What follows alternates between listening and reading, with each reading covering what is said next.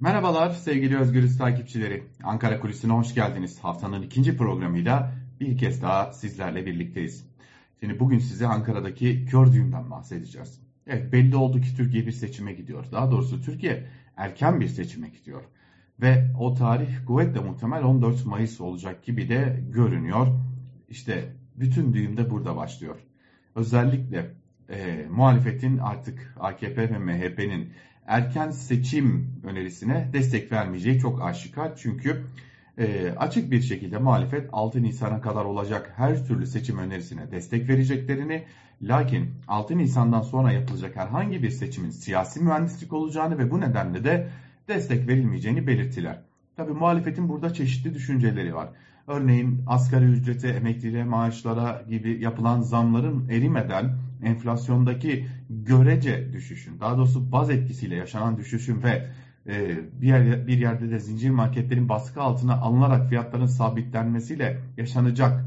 Ki mümkün mü? Ben çok emin olamıyorum. Çünkü geçtiğimiz günlerde de zincir marketler yine etiketleri değiştiriyorlardı ve sorduğumuzda da ya fiyat sabitleme göz e, sadece tartışma konusu ama asla böyle bir şey mümkün görünmüyor diye de ekliyorlardı. Parantezi kapatalım.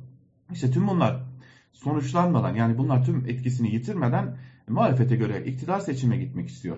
İktidarın ise e, e, sözleri şöyle mevsimsel koşullar nedeniyle gideceğiz diye.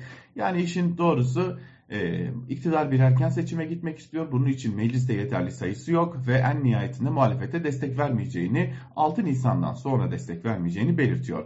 Peki neden önemli bu iktidar açısından? Çünkü Cumhurbaşkanı Erdoğan'ın bir daha aday olup olamayacağı tartışma konusu. İkinci dönemi mi değil mi diye bir tartışma başlayacak. Öte yandan AKP'den gelen açıklamalar Erdoğan'ın kendi kararıyla da meclisi feshedebileceğini ve Türkiye Büyük Millet Meclisi ile birlikte Cumhurbaşkanlığı seçimlerinin de öne alınmasını sağlayabileceği yönünde ve Erdoğan'ın e, yeni anayasada bir dönem görev yaptığı için de ikinci dönem tartışmasının olmayacağı yönünde. En nihayetinde buna karar verecek olan YSK, YSK'da ise başkan dahil 5 üye yakın bir zaman diliminde değişecek. Bu konuda tabii ki beklentiler YSK'ya bir başvuru bile olsa ki herhangi bir yurttaş bile YSK'ya bu başvuru yaparsa bırakın siyasi partileri bir kampanya yürütmelerini e, herhangi bir yurttaş bile burada bir başvuru yapacak olursa dahi YSK burada bir karar verecek. Onu da belirtmiş olalım. Şimdi bir tartışma bu. İktidar seçime gitmek istiyor. Muhalefet belli bir tarih koyuyor. Ee, eğer o tarihten önce olursa destek veririz diyor. O tarihten sonra olursa meclisten seçim kararı çıkmıyor.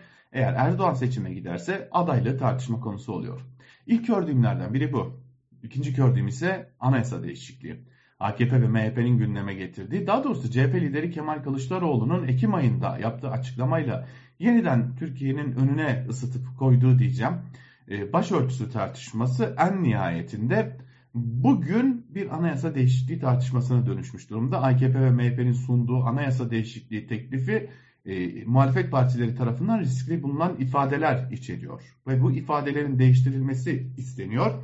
Fakat AKP, MHP buna ne kadar yanaşacak o ayrı bir tartışma konusu. Oraya geleceğiz. Lakin AKP e, ve AKP hem HDP'den hem CHP'den hem de İyi Parti'den randevu istedi. Lakin CHP ve İyi Parti milletvekillerinin dokunulmazlıklarının kaldırılmasına dair fezlekelerin öne çekilmesi nedeniyle bu talebi reddetti. HDP ise biraz daha farklı bir gerekçeyle AKP'li bir anayasa yapılamayacağı, anayasayı her gün çiğneyen bir partiyle anayasa yapılamayacağı sabıyla AKP ile görüşmeyi reddetti. Tabi bir de e, Anayasa Mahkemesi'nden TDP'ye yönelik çıkan hazine yardımına yattığı hesaplara bloke konulması da etkili. Şimdi burada görülüyor ki HDP kuvvetle muhtemel AKP ve MHP'nin anayasa değişikliği teklifine hayır oyu verecek. Fakat bu teklif genel kurula gelmeden önce anayasa komisyonunda görüşülecek. Bu arada AKP ve MHP'nin teklifi ortaya çıktığı andan itibaren yaklaşık 48 saat içerisinde İyi Partili hukukçular bu e, metni inceleyip riskli ifadeleri ortaya çıkarıp alternatif bir metin ortaya çıkarmışlar. Bu metin e, Meral Akşener'e sunulmuş. Meral Akşener de 5 Ocak'taki toplantıda bu metni gündeme getirmiş ve bu metin çoğunluk olarak da neredeyse masanın tamamında da kabul görmüş durumda. Ve bu metin öyle görünüyor ki e, bir e, öneri haline getirilecek ve meclise sunulacak. Fakat tabi burada 200 milletvekili gerektiği için anayasa değişikliği teklifi sunmak için 200 milletvekili gerektiği için Bu yola başvurulmayacak zira HDP ve İyi Parti'nin e, aynı noktada görülmek istemediği çok aşikar. Hal böyle olunca da Anayasa Komisyonu toplandığında Altılı Masa'nın oradaki temsilcileri ortak bir imzayla böyle bir öneri verdiklerini söyleyecekler. Bu orada tartışılacak ve oynanacak. AKP'liler ise e, henüz bu konuda bir bilgi sahibi olmadıklarını, içeriye dair bilgi sahibi olmadıklarını ancak uzlaşmaya açık olduklarını belirtiyorlar. Şimdi bu teklifin tartışmalı önemli bazı hususları var. Özellikle laiklikle ilgili bazı tartışmalı hususlar var.